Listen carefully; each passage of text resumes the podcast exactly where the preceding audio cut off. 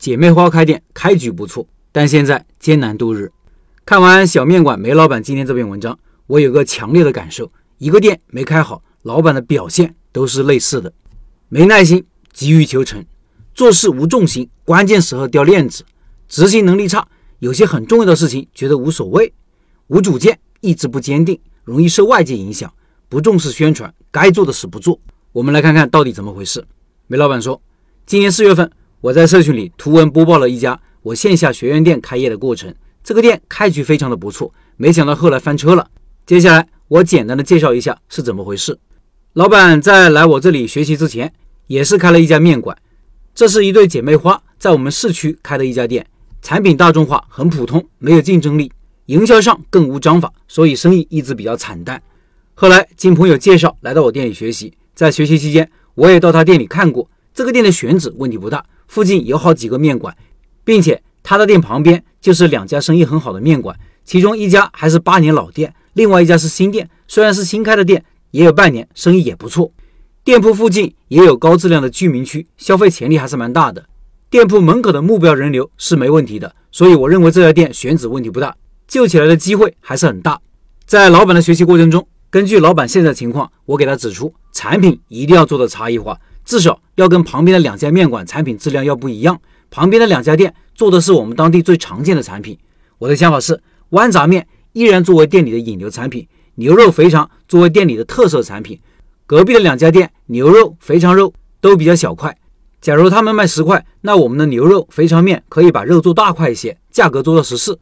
本身我们的产品做法跟附近两家店的做法是完全不一样的。我们的做法是牛肉肥肠都是原汤型，而隔壁两家店的做法是传统的高汤型。所以说，味道方面我们肯定是更有优势的。虽然说我们的牛肉肥肠价格更高，但是顾客体验后会觉得物有所值。营销上，我们更注重宣传，特别是抖音和微信的宣传。它旁边的两家店在宣传方面，两家店都不重视。两姐妹在我这里学了一个星期以后就回去了。回去以后，按照我的建议，把店里的一些设备和软装做了简单的整改。在这整改之后，所有的产品先试做了一遍。第二天我去店里检查，产品味道基本没问题，可以试业。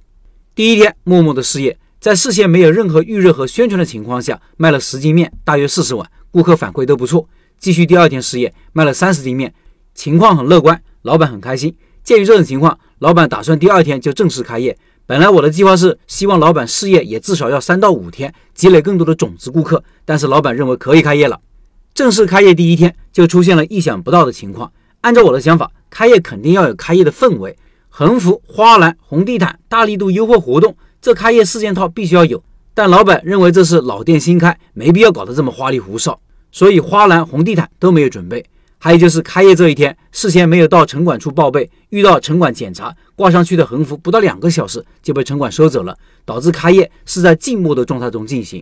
不巧的是，开业这天产品又发现了新的问题，由于之前他这个锅炉不匹配。他做出来产品反而没有之前试营业的时候做出来好，顾客吃了以后差评变多。鉴于这种情况，我叫他马上着手准备调整，叫他赶紧赶制一张易拉宝广告牌放在门口。产品问题，当天下午我到店给他提出改善方案。这一天两姐妹的状态明显不太好，情绪也比较低落。晚上的时候给他们做思想工作，第二天才重拾信心。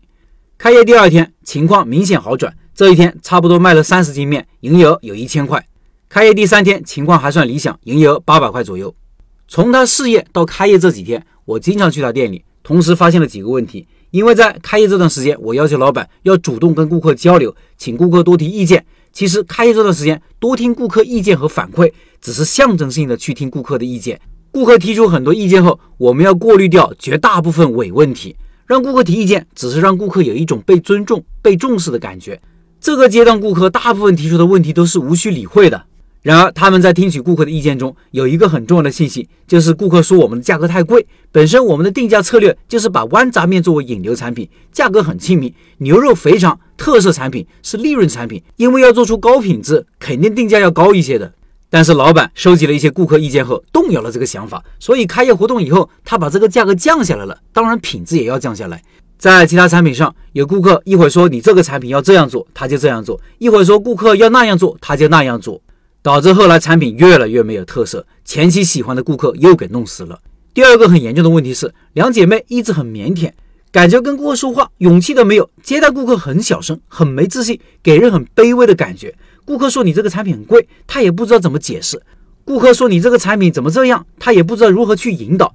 实际上这些问题怎么回答，我们在学习的过程中都有一套话术教给他们的。按照老板自己的说法，就是自己不好意思开口，所以导致很多顾客体验不好。第三个很严重的问题就是叫他多宣传、多发抖音。他虽然去做了，但是不叫他，他就不发。用他的话说，不知道发什么。我跟他说，一个新店要发的素材太多了，所以在宣传上很多东西都是我去督导一次，他发一次，从而错过很多新店开业时期的宣传窗口期。同时，他的旁边有两家比较强的竞争对手，只要顾客第一次体验不好，基本就不会再给你第二次机会了。等到开业活动结束后，生意开始下滑，生意一下滑，他们又开始慌了。然后他们又认为是不是我们产品太少了，所以又上了新的产品，小笼包和一些其他的产品。这些产品都是他之前做过的，即使上了这些产品，情况也不见好转。到了五月初，突发一个更大的问题，因为市政建设门口这条路要封路，门口封路以后，虽然整条街生意都下降了，但他们的每天营业额只有两三百了。现在这个店也是在苦苦的挣扎中，在等待门口封路能够早日结束，同时也等待下半年旺季来临后看有没有机会。然而，我反复给他提过的很多问题，现在依然没有去改善。这个店实际上开局是很不错的。我们开店啊，要像做人一样，一定要有自己的性格。一个店也是一样的，要有自己的性格。产品特性就是店的性格之一，经营策略也是，老板的品行也是店的性格之一。这些性格是我们可以在开店之前刻意去设定的，一旦设定了，就不要轻易去改变，让顾客适应我们。顾客适应我们是需要我们去刻意引导和培养的，这一点非常重要。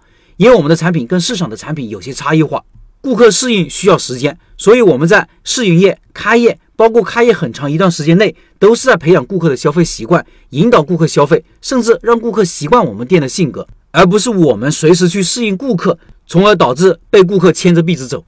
总之，开业只是开始，后期运营是一个漫长的学习过程。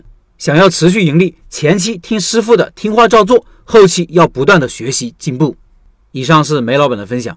五月份的拜师学艺项目就是小面师傅是有十一年开店经验的梅老板，他的店就是一家小而美的面馆。拜师学艺直播时间是五月二十八号晚上八点，感兴趣的老板进入直播交流群，音频下方有二维码，扫码进入。